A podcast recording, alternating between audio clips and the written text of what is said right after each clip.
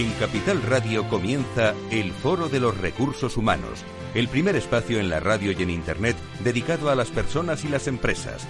Desde la actualidad y las nuevas tendencias en gestión de empresas, analizamos el presente y el futuro de nuestro talento. Formación, competencias, comunicación, laboral, empleo, todo sobre los recursos humanos, con las voces protagonistas de los recursos humanos en un entorno directo. Francisco García Cabello, el Foro de los Recursos Humanos, Capital Radio.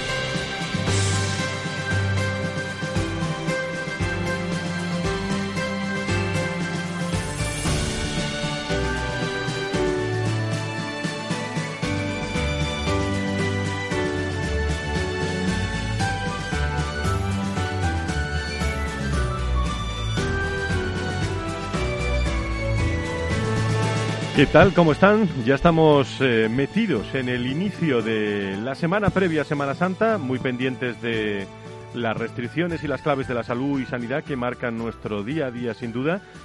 Y hace unos días nos reunimos a eh, un grupo de directivos de recursos humanos con eh, Cometa 4 para analizar las tendencias en KPIs, claves en en nuestras organizaciones. Lo tienen todo en www.fororecursoshumanos.com.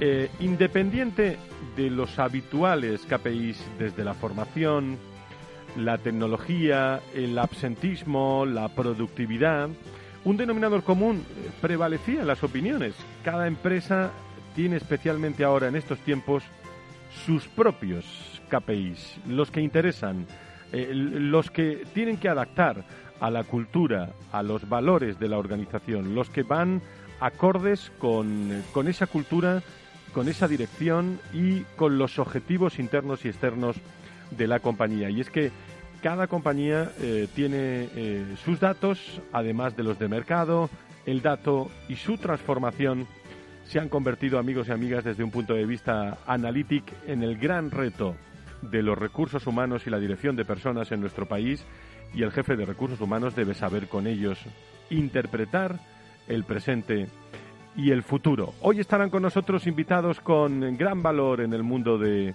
de los recursos humanos en nuestro país, de los que seguro podremos sacar referencias, bueno, para nuestros equipos, para nuestras reuniones o incluso también para sesiones de reskilling.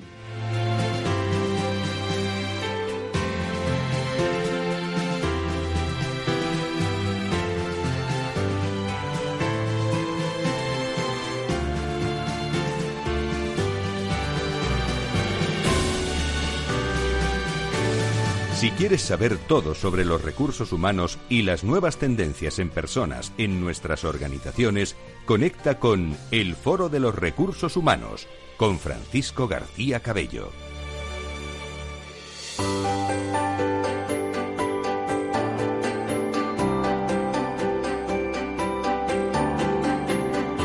En la entrevista del Foro de los Recursos Humanos descubrimos voces y personas protagonistas que nos aportan referencias y puntos de vista claves.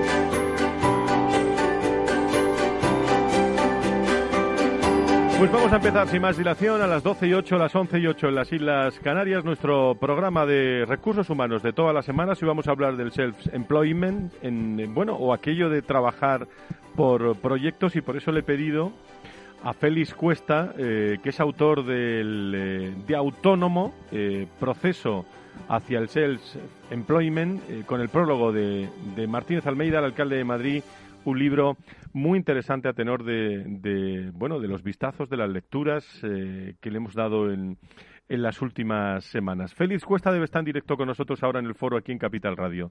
Don Félix, encantado de saludarle. Muy buenos días. Hola, Fran, muy buenos días a ti, a todo, a toda la audiencia y bueno, agradecerte mucho la invitación que me haces eh, para participar en tu programa. Muchas gracias. Muchísimas gracias a ti. Bueno, cuéntale a los oyentes qué es Autónomo, eh, este libro que, que, te ha prologado, por cierto, el alcalde de Madrid. Eh, sí, bueno, pues Autónomo lo que pretende ser es lo que han sido los diez libros anteriores que está que es eh, compartir aquello en lo que entiendo que puedo dar un, cierto valor o puedo aportar a alguien, ¿no? eh, los nueve primeros libros que escribí, donde yo me veía que podía aportar y ayudar a alguien, eran temas relacionados con el conocimiento, en temas en los que yo había profundizado especialmente, ¿no? Sin embargo, ya eh, incluso en el libro anterior, El generador de ilusión, el libro anterior a, este, eh, ya me di cuenta que, bueno, pues debido a mi edad y a los años que llevaba trabajando, probablemente en lo que podía aportar era todavía muy especialmente experiencia y vivencias. Y eso es lo que he pretendido eh, en este libro de, Autónomo, Proceso hacia el Self-Employment, pues de alguna forma transmitir y comentar toda una serie de situaciones que se me han ido produciendo en mi transformación de directivo hacia autónomo, eh, y no solo a mí, sino a una serie de, amigos pues que me han contado y me han comentado también sus experiencias, y bueno, pues con todo ello, de alguna forma he pretendido pues, orientar a alguien que se pueda encontrar, pues eso, en esa situación que, que como muy bien comenta Ignacio Sierra, el director general del Grupo Tendan, en una, en una reseña que hace sobre el libro, dice, en este libro puedes encontrar ese amigo con el que hablar y con el que comentar una situación eh, cuando te encuentras en una situación de este tipo y en una situación a veces muy complicada, ¿no? Ese, ha sido el objetivo y esa es un poco la idea. Tú tienes mucha experiencia como doctor en ciencias económicas y empresariales, eh, premio extraordinario por la ECMBA en Business School y licenciado en ciencias físicas en especialidad de computadoras y además has trabajado en muchas empresas, ámbito internacional, en fin, una amplia una amplia experiencia, Félix, pero en estos momentos, eh, ¿qué significa ser autónomo en estos momentos? Eh, es decir, tenemos una crisis eh, importante, la, la sanidad, la, economía, la pandemia. ¿Uno se vuelve autónomo por obligación, por devoción? ¿Cuál es tu, tu opinión? Bueno, yo creo que los hay de, de, los dos tipos. Hay algunos que son autónomos por, por devoción pero mm, lamentablemente y muy especialmente en estos momentos eh, creo que eh, muchos están volviendo autónomos por obligación, porque las empresas no pueden soportar en estos momentos mantener a empleados que eh, suponen un coste superior a la, contribución que pueden hacer para la empresa. ¿Por qué? Pues porque el mercado mm, no está al nivel que debía estar, no, no, no, no está lo suficientemente potente como para poder mantener la situación y las estructuras que se tenían hasta ahora.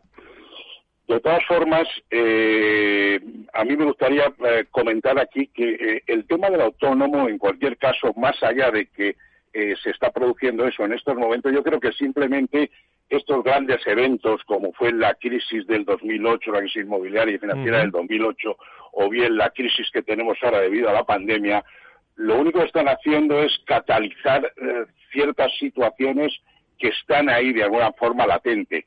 Yo recuerdo en la primera edición de, mi libro La empresa virtual, que fue en 1998, ya hablaba ampliamente de la figura del, autónomo.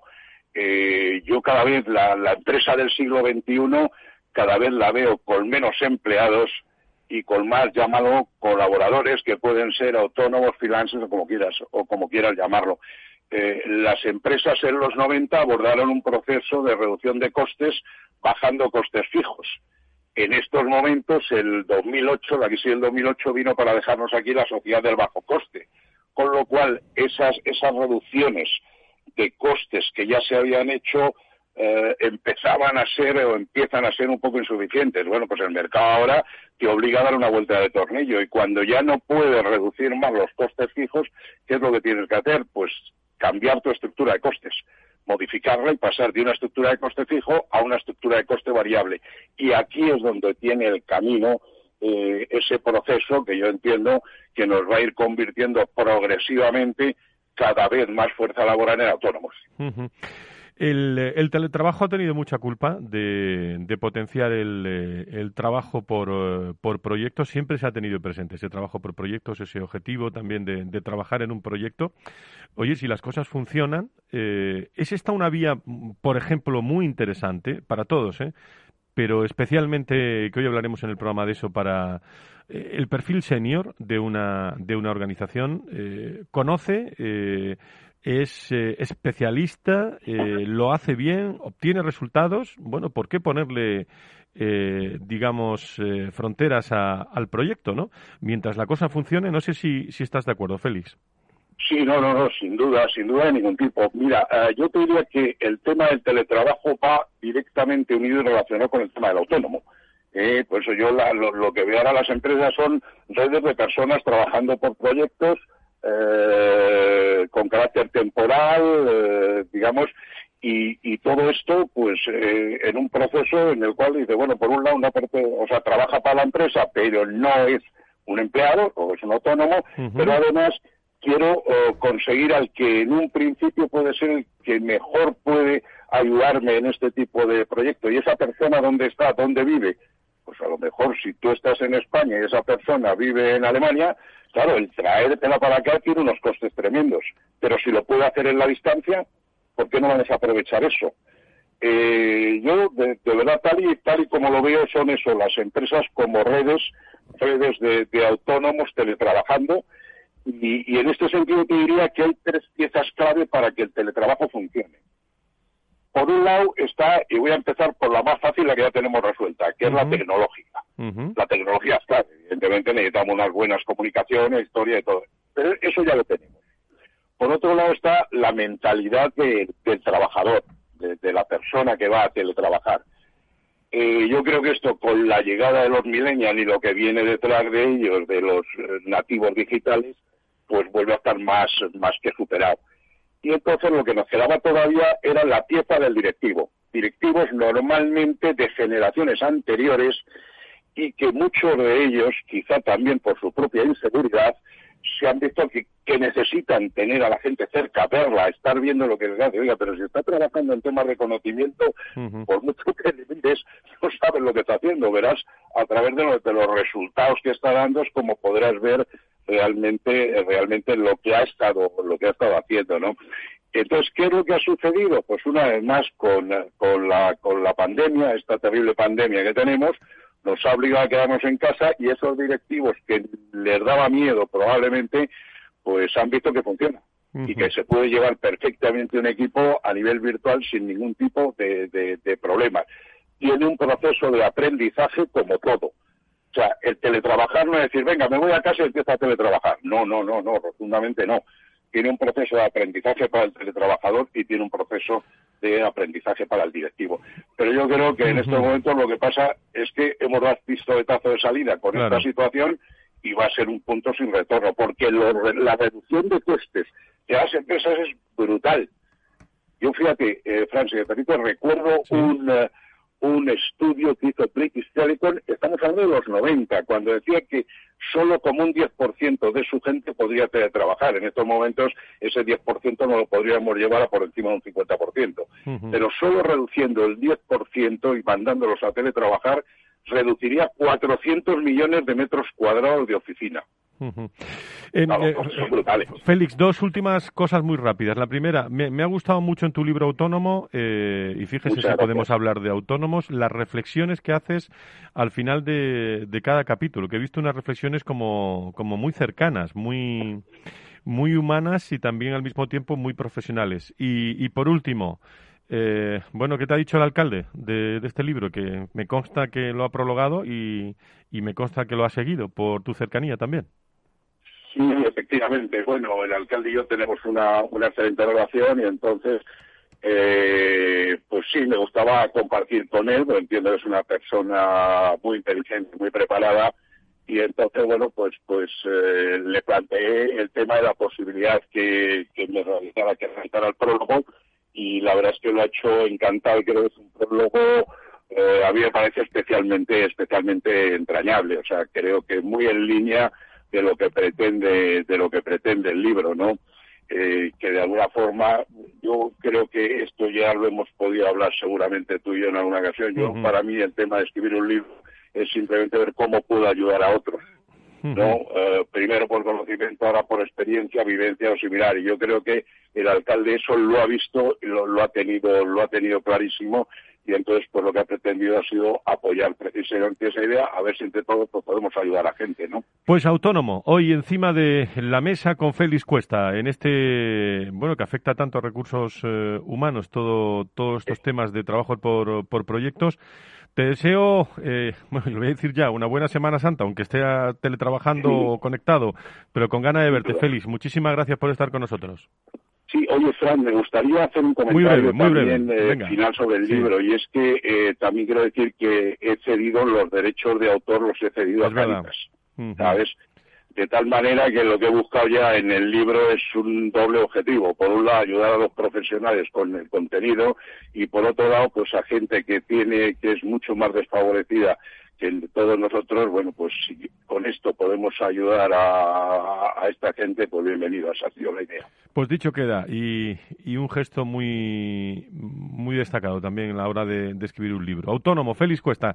Gracias, Félix, un abrazo muy fuerte. Muchísimas gracias, un abrazo fuerte, Fran. Conecta con el foro en Twitter, arroba foro RRHH, o llámanos a redacción, arroba fororecursoshumanos.com. Las 12 y 21, las 11 y 21 en las Islas Canarias. Tomás Pereda, ¿cómo estás? Eh, subdirector de la Fundación Más Humano, People Strategy, este programa. Eh, vamos allá con tu comentario esta mañana.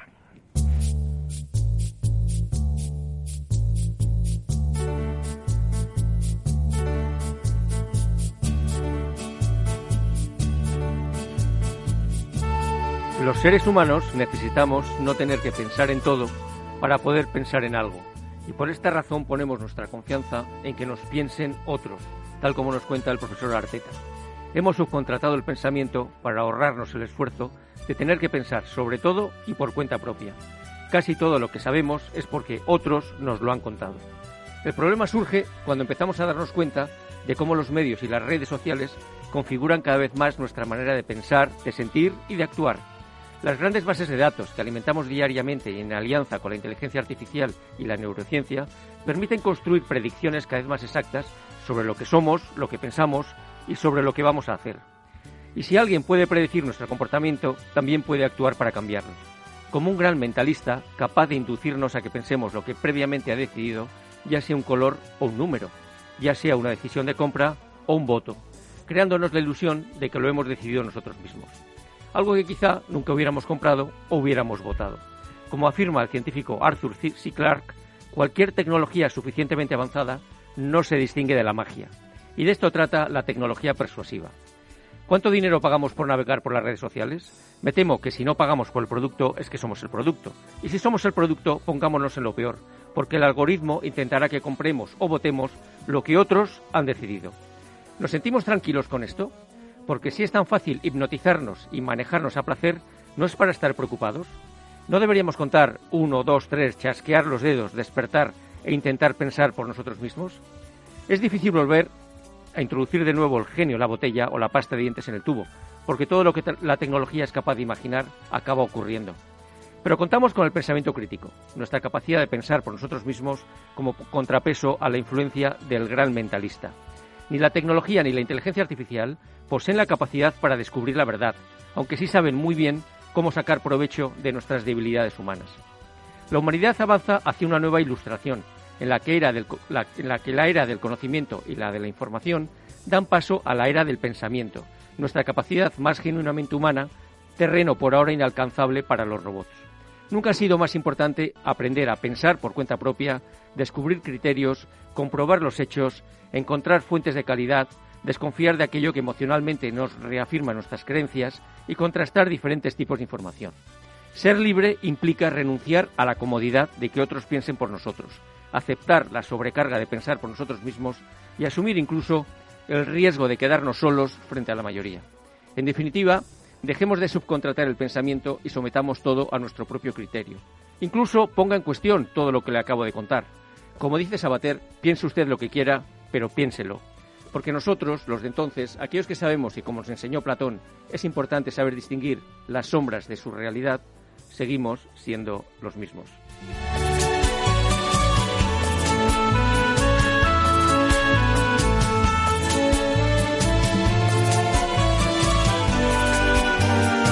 Comentario ya tradicional de eh, en los últimos años de nuestro querido amigo Tomás eh, Pereda, que por cierto, no nos vamos a la pausa. Mañana te he visto en una webinar eh, con no primeros espadas, super primerísimos espadas y muchos amigos también. Cuéntanos esa webinar de mañana en la Fundación Más Humano, que vas a estar ahí con, con personas muy interesantes. Tomás. Así es, desde, para todos los oyentes del foro. Desde la Fundación Más Humano y desde Generación Sabia, el proyecto compartido con la Fundación Endesa pues hablaremos sobre talento senior, que estaba también muy, muy vinculado al, libro que hemos estado comentando antes, ¿no? Eh, como clave en la estrategia empresarial contaremos con José Bogas, el consejero delegado de Endesa, con Antonio Fernández Galiano, presidente de una editorial, Antonio Rodríguez Pina, presidente de Deutsche Bank, y Eduardo Serra, presidente de la Fundación Transforma España y Everis, presentado también por Javier Blanco, director general de la Fundación Endesa, y este servidor que lo moderará. Hablaremos de talento. ¿A qué hora es eso? A las once y media. A las once y media mañana, conectándose con la Fundación Más Humano, me imagino que, tendrán ya el link correspondiente para asistir a esta... Generación Sabia, ahí se puede encontrar toda la información. Muy bien, pues eh, el comentario de Tomás en unos instantes. Eh, nos acompaña Alfonso Jiménez para hablar del gran mundo de los consejos asesores. Aquí presentamos el informe último, vamos a profundizar en él. Y también quiero hablar hoy con Antonio Vázquez, el eh, presidente del nuevo Instituto Internacional de Capital Humano que pone foco en eh, los próximos meses en Latinoamérica y en el director de, de recursos humanos, lo cual le interesa mucho al Foro de Recursos Humanos. Enseguida estamos con todos ellos, no se vayan.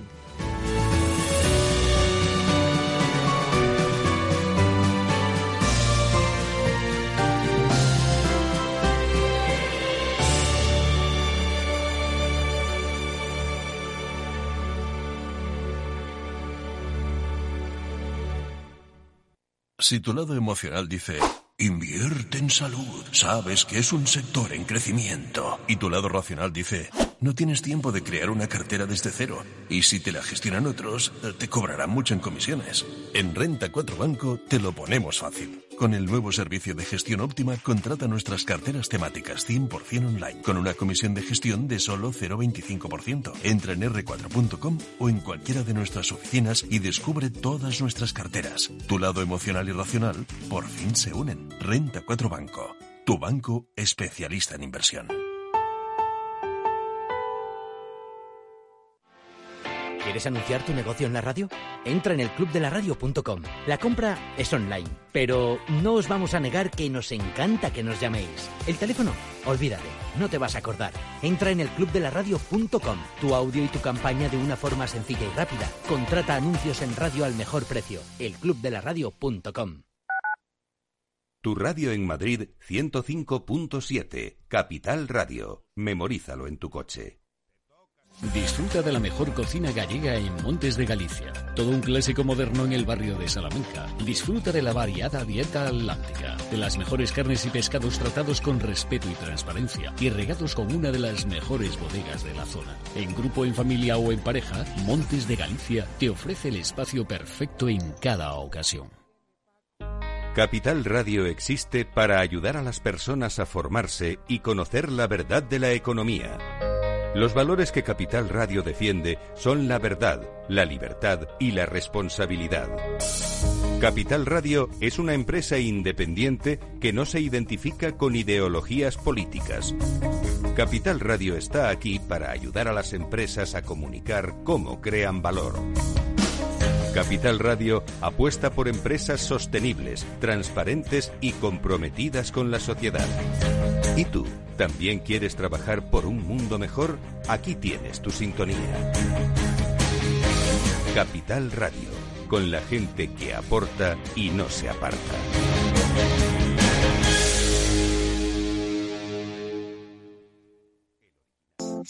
Horno San. Somos pasteleros y eso nos gusta. Utilizamos materias primas que nos hacen disfrutar y elaboramos todos nuestros productos de forma artesanal, sin sucedáneos, ni margarinas, ni grasas trans. Sabemos que las cosas buenas son importantes. Con el hashtag buscamos gente dulce. Horno San Onofre, calle San Onofre 3, teléfono 91 532 9060 y calle Hernani 7, teléfono 91 554 3396. También nos encontrarás en el mercado de San Miguel, 3 www.pasteleriasanonofre.com. Capital Radio. Siente la economía.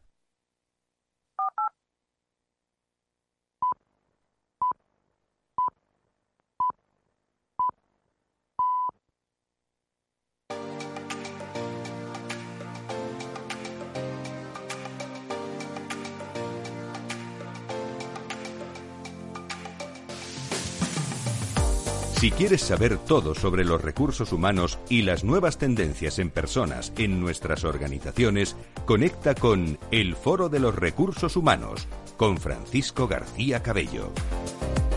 Las doce y media, las once y media las Islas Canarias. Tiempo de tertulia, gran tertulia sobre recursos humanos aquí en la radio.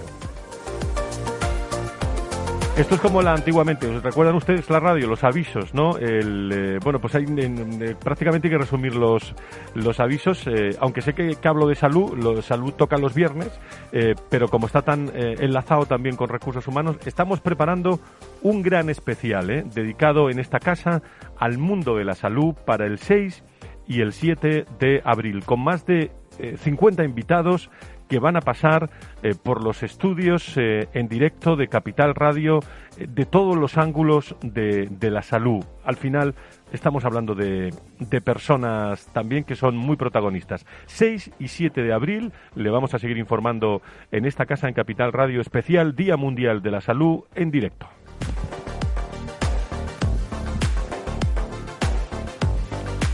Bueno, esta semana no paramos, ¿eh? eh con, eh, con espacios en el Foro de Recursos Humanos, con webinars, vamos a hablar de la salud, vamos a hablar de eh, la gestión de la diversidad, vamos a hablar también de la importancia de los complementos laborales también, de, muchos, de muchos aspectos. y yo ahora quería dar la bienvenida con nosotros en el estudio a, uno grande también del mundo de los recursos humanos, experto y dentro del, pool de expertos del Foro de Recursos Humanos. Alfonso Jiménez, partner de SIT Avenue eh, y muchas cosas más eh, como experto eh, que está con nosotros, pero ahora está centrado en el Consejo Asesor. Querido Alfonso, ¿cómo estás? Muy buenos días, bienvenido. Buenos días, Fran. Bueno, sé que eh, conociéndote, eh, y lo tengo delante, además te felicito por la presentación de este informe, el Consejo Asesor, un instrumento de crecimiento y competitividad. Eh, aquí lo presentamos, pero cuéntale un poco a los oyentes por qué este trabajo y sobre todo por qué los consejos asesores son ahora claves fundamentales.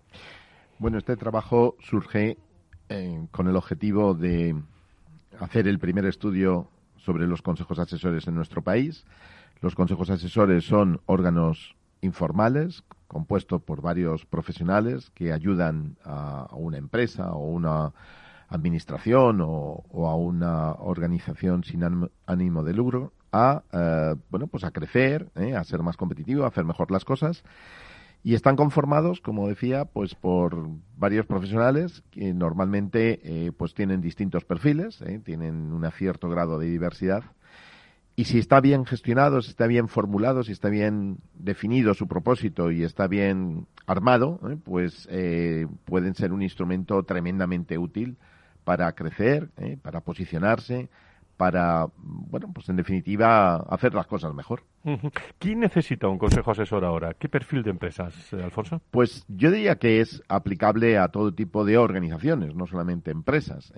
también, como decía, administraciones públicas, también organizaciones sin ánimo de lucro, por supuesto las empresas.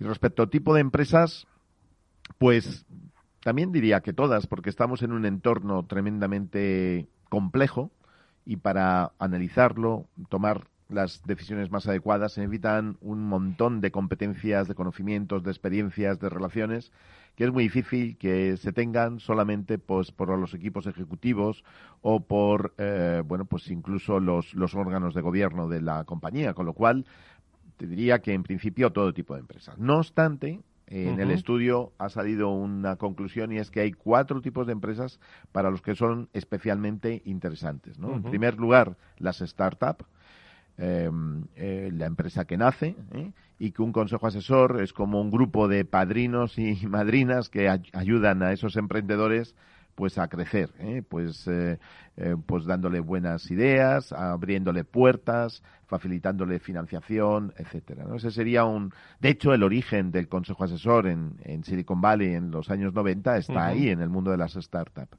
Segundo tipo de empresas serían las empresas familiares que quieren profesionalizarse, que quieren salir de un poco de su endogamia, que quieren, eh, bueno, pues traer ideas nuevas del mercado, eh, gente referente y que eh, puede ser el, Consejo Asesor pues un instrumento de profesionalización y de aplicar buenos, pues, pues acercarse al buen gobierno corporativo, ¿no? En tercer lugar, eh, serían las empresas, llamémosle internacionales, que quieren aterrizar en, en este caso en el mercado español. También puede ocurrir lo contrario, una compañía española que quiera eh, posicionarse rápidamente en un mercado internacional y que, bueno, pues va a un equipo eh, de, gestión local y tener un consejo asesor le puede abrir un montón de puertas, le puede ayudar muchísimo a entender cómo canalizar, cómo distribuir una determinada estrategia en un mercado local concreto, ¿no?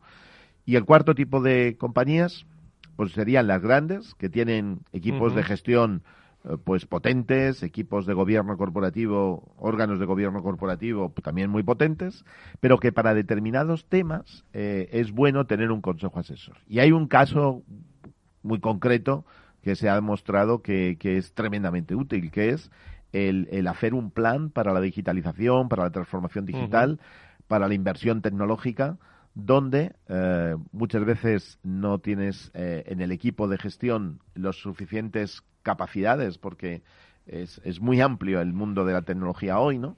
Y eh, posiblemente en el, en el, órgano de gobierno tampoco tengas grandes expertos en esa materia. Por lo, cual, por lo cual, tener un grupo de especialistas, en este caso un consejo asesor técnico ¿eh? Eh, conformado por, por, por expertos, pues puede ser tremendamente útil, no solamente ya para tomar las decisiones, sino para tomar las decisiones de inversión asociadas a esos planes de transformación que son muy importantes, ¿no? Y hay que, bueno, y, por lo tanto, bueno, pues esas serían las cuatro eh, tipos de compañías donde son especialmente útiles los consejos asesores. Y dime una cosa, eh, lo hemos hablado alguna vez, eh, hemos hablado de perfiles de empresas, pero ¿qué personas pueden aportar ahora, en estos momentos que estamos viviendo, más a un, a un comité asesor y, y por ende, a una organización? ¿Qué perfiles?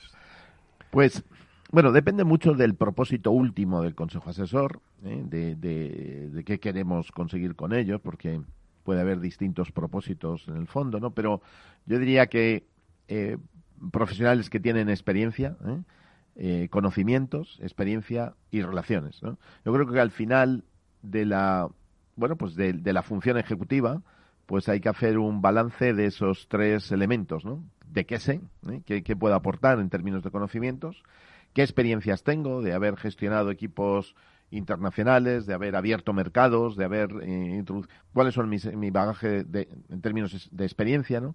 Y finalmente, eh, bueno, cuáles son mis relaciones, cuál es el valor relacional que, que tengo. Y en función de eso, pues cuanto más tengas de las tres cosas, pues más útil puede ser para, para un consejo, para un consejo asesor, ¿no? Y más valor se, se va a aportar eh, o se va a dar a, tu aportación en un consejo asesor. Porque me imagino luego habrá que ponerse de acuerdo en una remuneración para el consejo asesor, para cómo funcionáis ahí. Bueno, eh, o cómo se está haciendo. Eh, una cosa es cómo se está haciendo, otra cómo se debería hacer, pero lo lógico es lo normal, es que los consejos asesores en el ámbito, en este caso sí empresarial, pues suelen tener una remuneración menor que, lógicamente, que en los órganos de gobierno. Nosotros hemos, en el estudio nos han salido unas cifras que van entre los 15.000 y 40.000 euros por consejero. ¿eh? Eh, también es verdad que, que hay excepciones, por ejemplo, en el mundo startup se suele pagar con, con, acciones de la propia compañía. En el mundo organizaciones sin ánimo de lucro es muy frecuente que no se, no haya una remuneración económica a la contribución que se hace, pues en el mundo de las fundaciones, de asociaciones, etcétera. Em, pero eh, normalmente, pues ya en el ámbito empresarial, sin ninguna duda, eh, es bastante frecuente. Y claro, al final, dependiendo del perfil y de la experiencia, bueno, y del nivel de los miembros de tu consejo asesor, pues vas a tener que poner un presupuesto más alto u otro, lógicamente. Todo bajo el paraguas de Sec Avenue, que es el nuevo, eh, la nueva empresa en la que tú eh, estás como, como partner. Recuerda a los oyentes algo de la, de la empresa, porque muchas veces se sabe dónde trabaja Alfonso Jiménez y tal, pero falta profundidad muchas veces de, conocimiento de empresa y ahora es el momento. Pues mira, Sec Avenue es una firma internacional de, de, de cazatalentos eh, donde trabajamos en, en búsqueda de directivos, eh, donde se trabaja también en, en consultoría alrededor del mundo de los directivos, con su assessment, eh, facilitación, etcétera. ¿no?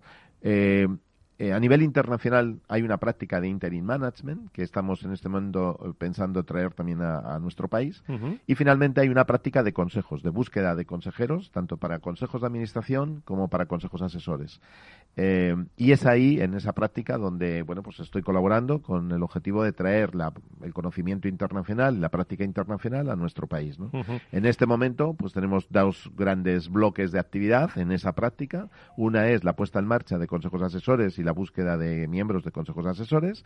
Em, y por otra parte, en el ámbito del, del gobierno corporativo, de lo que son eh, consejos de administración, pues estamos eh, con, tenemos distintos mandatos para la búsqueda de consejeras, dado que en las sociedades cotizadas pues eh, se ha hecho una recomendación de alcanzar el 40% de las plazas y eso implica que de aquí a un año y medio aproximadamente, casi dos años, pues se van a tener que incorporar al, a los órganos de gobierno 300 mujeres en, en España en las sociedades cotizadas.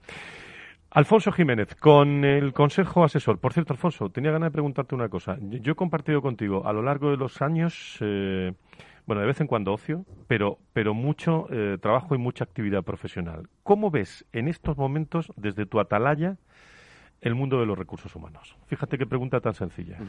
Bueno, eh, lo veo en un, ¿Qué tenía esa curiosidad de No, no, lo que veo es que estamos en un entorno que ha sido absolutamente distinto a cualquier referencia que tenemos del pasado, que las compañías han actuado, pues también dependiendo un poco de, del impacto que la pandemia ha tenido en su negocio, y que ahora yo diría que estamos en, una, en un momento de reconectar, donde, bueno, aparte de los temas de siempre, del envejecimiento de la población, de la escasez de jóvenes, de la búsqueda de talento, eh, pues yo creo que hay un tema muy importante encima de la mesa que es la búsqueda del compromiso del compromiso de, y de la reconexión con ese con ese talento que tiene que volver a una cierta normalidad. Eso sería como el resumen de lo que yo diría que ahora sería para mí las prioridades en el mundo de recursos humanos. Pues muy bien, eh, Alfonso Jiménez, eh, saben que junto a Tomás Pereda, junto a Sonia Martínez, junto a Patricia Lajara, bueno, Patricia Lajara y Sonia Martínez no las hemos dejado a lado, estarán el lunes con nosotros, eh, por agenda, que es el pool de expertos de este programa del Foro de, de Recursos Humanos. Enrique Martínez es nuestro CMO, nuestro experto eh, en, temas de marketing. Enrique, muy buenos días, ¿cómo estás? Buenos días. Y hablando de marketing relacional, vamos a, escuchar eh, alguna reflexión sobre el, marketing, la importancia del marketing relacional en estos momentos, comentarios que se podrán encontrar en www.fororecursoshumanos.com. Adelante, Enrique. Gracias, Fran. El motor de nuestras organizaciones son los empleados, las personas. Sin embargo, su función y su desempeño en ocasiones está devaluado su gran potencial nos ayudaría a obtener beneficios importantes. En un mercado con tanta competencia como el actual, una imagen y una reputación de marca positiva ayuda a lograr el éxito empresarial. La transmisión de estos valores debe realizarse desde dentro, apostando por todos los departamentos, sobre todo por recursos humanos, para emitir un mensaje común que cree valor para nuestros clientes. En un primer momento, el marketing empresarial estuvo centrado en la rentabilidad mediante procesos a corto plazo, enfocados a conseguir clientes mediante la promoción y la publicidad. En esos tiempos la conexión y el contacto con los clientes era prácticamente nula. El objetivo era comprar y volver a comprar, no importando la calidad. Sin embargo, esto ha cambiado. Hoy la mayoría de las empresas abogan por una estrategia de creación de valor para fidelizar y crear una relación a largo plazo. Y aquí los empleados, las personas, juegan un papel fundamental. Trato personalizado, prestar servicios adecuados, identificar a los clientes más rentables, conocer sus necesidades y evolucionar sus productos son algunas de las preferencias que desarrollan hoy nuestras empresas. El cliente se ha convertido en el rey y el marketing necesita la aportación de toda la organización. Recursos humanos debe estar cualificado y ser proactivo para lograr un trato directo con el cliente que traiga beneficios a las empresas y a ellos mismos. Los empleados, las personas, pasan a una posición de privilegio al convertirse en stakeholders que generan confianza. Ellos son los encargados de la retroalimentación y la interacción con el mercado. Recopilan información, opiniones y sugerencias que logran la lealtad de los clientes. Por lo tanto, las acciones de marketing interno dirigidas al personal de la organización pasan a ser un elemento fundamental para que los empleados, las personas, colaboren de manera efectiva en la consecución de la misión de la compañía. Compromiso y confianza son los ingredientes para conseguir una ventaja competitiva y los empleados deben ser los transmisores de esta estrategia de interacción con los clientes. Muchas gracias. Tomamos nota, Enrique. Gracias. Muchas gracias. Líderes y directivos en primer plano.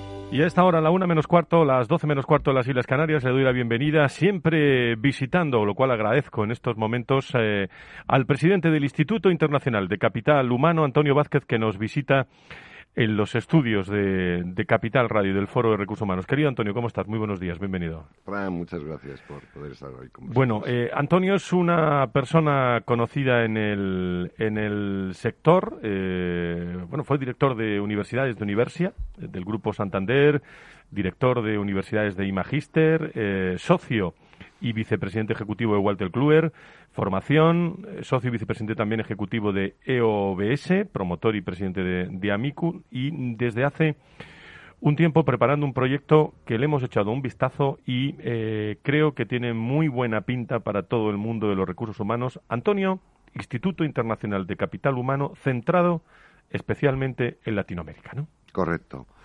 A ver, el instituto aspira a ser una institución que trabaje sobre todo en los temas de investigación y docencia. Eh, y de alguna manera se convierta en un referente en ese ámbito. Pero sin duda, hoy por hoy, eh, lo que estamos aprendiendo todos es que vivimos en comunidad y que las soluciones surgen en comunidad. La comunidad nuestra no es solo una comunidad española, es una comunidad fundamentalmente latinoamericana. En Latinoamérica estamos viendo crecimientos importantes, Estamos viendo empresas que cada día se estructuran mm, mejor y de forma más eficiente, donde la función de recursos humanos es estratégica.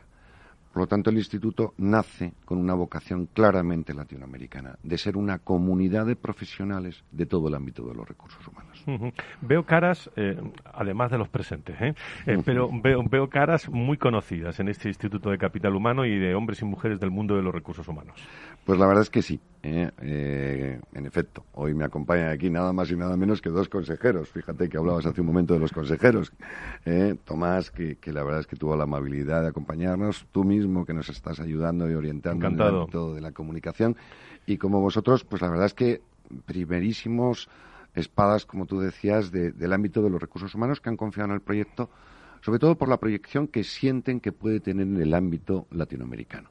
España es verdad que en este tema quizás ya vamos pues, pues muy bien, pero en Latinoamérica todo esto está surgiendo. Hay una necesidad enorme eh, por construir. Tenemos muchos seguidores cada vez más en, Latinoamérica del, del foro de, recursos humanos y se podrán preguntar ahora, bueno, ¿cuándo es ese pistoletazo de salida del Instituto Internacional de Capital Humano? ¿Cuándo es la fecha que se pone en marcha y, y qué, eh, y qué pueden hacer muchos directivos interesados que nos puedan estar eh, escuchando, Antonio? En realidad el instituto ya ha arrancado, está con una serie de actividades. el instituto, como digo, al ser, configurarse como una comunidad, eh, de alguna manera no somos una asociación profesional, asociaciones profesionales buenísimas en España, en Latinoamérica, extraordinarias, sobre todo asociaciones de directivos de recursos humanos. Nosotros no. Nosotros somos una institución que aspira a trabajar, como digo, los temas de investigación y de docencia. en ese sentido ya estamos andando y se está incorporando muchísima gente. Tenemos delegados en la mayoría de los países de América Latina. Pero como siempre, pues en todo hay que poner una fecha de inicio. En nuestro caso será el próximo 10 de junio. Vamos a hacer una presentación a más de 30.000 directores de recursos humanos de toda América Latina y la verdad es que aquellas personas que, aunque todavía eh, no lo hemos anunciado, porque estamos haciéndolo en colaboración con varios partners de América Latina. Tú sabes que se está anunciando ya en el foro en estos momentos, ¿no? En efecto. bueno, es que el foro, gracias a Dios, contamos, como siempre, Frank, con, vuestro apoyo, que pensamos que, que es muy importante. Y, y en ese sentido, el, aquellas personas que de pronto quieran ya participar, pues que sepan 10 de junio y que a través de la web pues pueden fácilmente registrarse. Bueno, Tomás, eh, Alfonso eh, y, el propio Antonio, eh, vamos a ir acabando una tertulia. Yo creo una idea interesante, ¿no? Que tú estás también en ese consejo y me parece muy interesante poner el foco en Latinoamérica, ¿no? Sí, yo creo que eso es una, una zona de oportunidad y, es nuestro terreno natural de, generar esa comunidad que comentaba muy bien Antonio. Alfonso, Latinoamérica y el mundo de los, de los recursos humanos siempre ha estado siempre ha estado ahí, pero hay países con, con gran vocación ¿eh? por el mundo de los recursos humanos desde Latinoamérica. ¿eh? Sin, sin duda. Eh, yo, os puedo contar la experiencia de muchas multinacionales españolas que han comprado operaciones en Latinoamérica y se han dado cuenta que, que tienen mucho que aprender de las sociedades que han comprado allí. Y la explicación de eso es que la formación hasta ahora de esos profesionales, del buen profesional de recursos humanos en Latinoamérica, se ha hecho en, en Estados Unidos. Entonces, eh, Em, eso genera que les llegan antes las nuevas corrientes, muchas veces antes que a Europa y, que a España, con lo cual suelen estar las grandes compañías eh, muy bien preparadas y sus directivos son muy buenos directivos. Mando un, un, abrazo por aquí también, que creo que hay mucha gente eh, muy conocida también y luego es cuestión de, luego me llevo la bronca, ¿eh? porque se me, se me olvida gente, ¿no? Pero mi querido Antonio Peñalver también está metido ahí, ¿no? Antonio es el director general y además ha sido el impulsor de un máster muy innovador que hemos hecho en este campo, como no puede ser de otra manera, porque todo tiene que ser muy innovador. Uh, un Luis Huete que nos está ayudando en el diseño de todo lo que es, precisamente hablábamos antes de temas de empresa familiar un nuevo modelo de certificación que estamos desarrollando y, auspiciada y supervisada por todo el Consejo Asesor. Yo estoy absolutamente de acuerdo. sin el Consejo Asesor este proyecto no hubiera sido posible y la verdad es que lo que nos hemos encontrado es con una generosidad enorme desde el comienzo y con una ilusión tremenda de que de verdad sea un proyecto global y especialmente latinoamericano.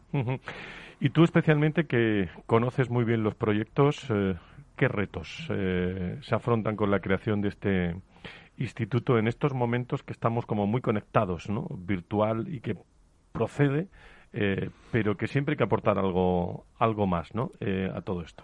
Sobre todo un reto. El instituto como tal es una institución tradicional y en ese sentido ha desarrollado una serie de líneas de actividad que tienen que ver con cátedras de investigación, con actividades de formación, ámbito de certificación, de consultoría. Pero el gran reto, como tú dices, es crear comunidad. Es decir, al final las cosas se solucionan por la aportación de todos. Y la gente lo que busca es caminos o, cauces por donde pueda aportar cosas que está desarrollando. Hay gente de Colombia, de México, de Chile, de cualquier país que pueda aportar cosas extraordinarias, que encuentre un cauce. Esa es la gran aspiración del Instituto. ¿Cómo va a ser, eh, así a, grandes rasgos, la, la, presentación? No hace falta que no lo cuentes todo, pero Pero, ¿cómo, ¿cómo va a ser esa apuesta de largo del Instituto Internacional del Capital Humano en, en, estos momentos, el 10 de junio? Pues será virtual, como todo en este mundo, con un moderador excelente, un tal Frank, que seguro que ese día pues nos ayuda. Ah, sí, gracias por decirme, hombre, por apuntármelo. El 10 de junio, ¿no? Vale. lo voy a apuntar, lo voy a apuntar. Se entera de todo por la prensa, ya sabes cómo va esto. Pero, y luego, sobre todo, lo que buscamos es Em, dar respuestas y soluciones. La gente no puede más de webinar, no puede más de charlas. A la gente lo que busca es, oye, dime algo que no me haya dicho a la gente y en ese sentido dame soluciones y respuestas a los retos que ahora mismo se nos plantean, como le preguntabas hace un momento, Alfonso. Muy bien, pues eh, nos quedan unos minutos. No sé si tertulia abierta, ¿eh? estamos abiertos. No sé, de, Reyes Maroto está diciendo que España quiere ser pionera en el uso del, pasaporte sanitario, trabaja eh, para este verano, pero esos son temas de, de salud. ¿Cómo está, eh, Tomás, el mundo de la salud tan cercano al mundo de las personas. ¿eh? sí. Porque cuando llegue este pasaporte que está hablando Roger Manota ahora, imagínate para fichar a personas en organizaciones, eh, las, las, los preámbulos que haya que pasar, los permisos, hay todo un mundo ahí. ¿eh? Sí, yo creo que hay, hay dos, dos elementos, aparte de este, estos dilemas éticos que se van a plantear de, de cómo el tema del pasaporte, cómo convive gente vacunada, no vacunada, que han decidido no vacunarse. Pero luego, sobre todo, el mundo de la salud en los próximos meses va a ser el tema del bienestar dentro de las organizaciones aquí hablamos muchas veces de la fatiga pandémica, de todo ese, ese coste que está generando esta pandemia y que habrá que atender de manera especial dentro de las organizaciones, que yo creo que ya esto es uno de los temas fundamentales de las agendas de las mejores empresas, la salud de la gente. Alfonso. Sí, sí, bienestar sin ninguna duda. El well-being es una de las tendencias claras a nivel global en materia de personas, eso sin ninguna duda. Eh, conecta también con el mundo senior que, que, hablábamos antes, ¿no?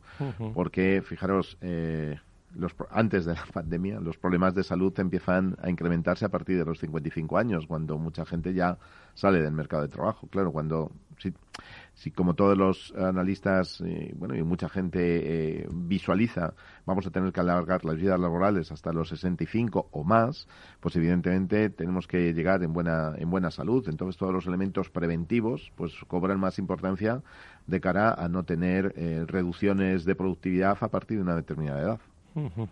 Antonio. Absolutamente de acuerdo. Tanto que una de las cátedras que se está proponiendo desde el instituto es precisamente en bienestar, ¿no? que la vaya a dirigir una persona ah, muy gran profesional, Lisa Herrea.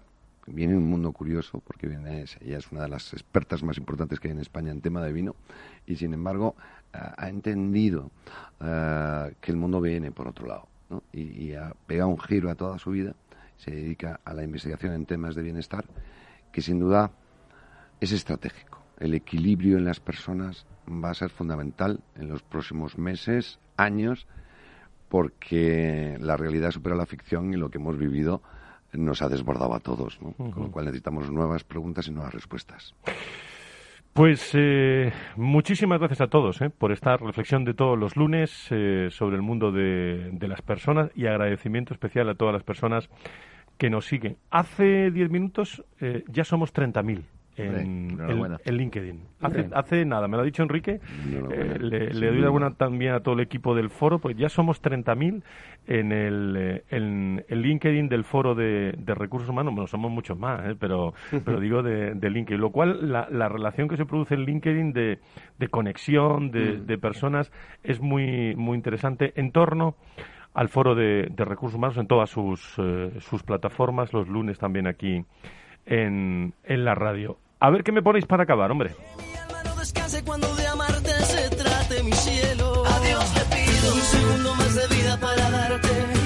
corazón entero entregarte.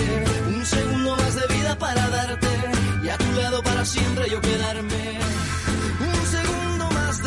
Bueno, pues eh, acabamos este programa. El lunes estamos aquí, será lunes, lunes santo, el Semana Santa, y tendremos, eh, estará Patricia Lajara, eh, estará Sara Martínez con nosotros, estará también Francisco Martínez y, estará Paco Puerta.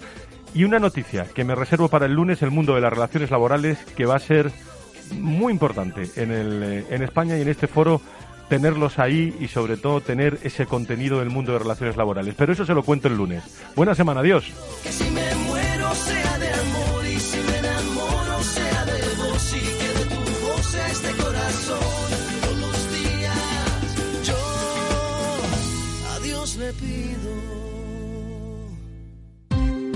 Ya no estamos en la era de la información, estamos en la era de la gestión de los datos y de la inteligencia artificial. El tratamiento inteligente de estos datos proporciona un valor enorme a las empresas en sus procesos de negocio. En Piper Lab ayudamos a nuestros clientes a tomar decisiones de negocio basadas en datos. Escúchanos todos los lunes en el espacio de Big Data de Capital, la Bolsa y la Vida. Escuchas Capital Radio, Madrid 105.7, la radio de los líderes. Disfruta de la mejor cocina gallega en Montes de Galicia. Todo un clásico moderno en el barrio de Salamanca. Disfruta de la variada dieta atlántica, de las mejores carnes y pescados tratados con respeto y transparencia y regados con una de las mejores bodegas de la zona. En grupo, en familia o en pareja, Montes de Galicia te ofrece el espacio perfecto en cada ocasión. ¿Harto de tertulias políticas y de quienes lo saben todo? Sube un peldaño intelectual en tu vida y sintoniza la gran tertulia de la economía un debate pragmático y sin afinidades que revela las grandes transformaciones de nuestros días, con figuras de gran talla económica como Pedro Esbarz, Ramón Tamames, Francisco Navarro, César Arranz, Hermenegildo Altozano, Isabel Aguilera, Manuel Moreu, Juan José Rubio y Fernando Zunzunegui, entre otros. La gran tertulia de la economía, cada mañana a las 8 y 20 en Capital, La Bolsa y la Vida, con Luis Vicente Muñoz.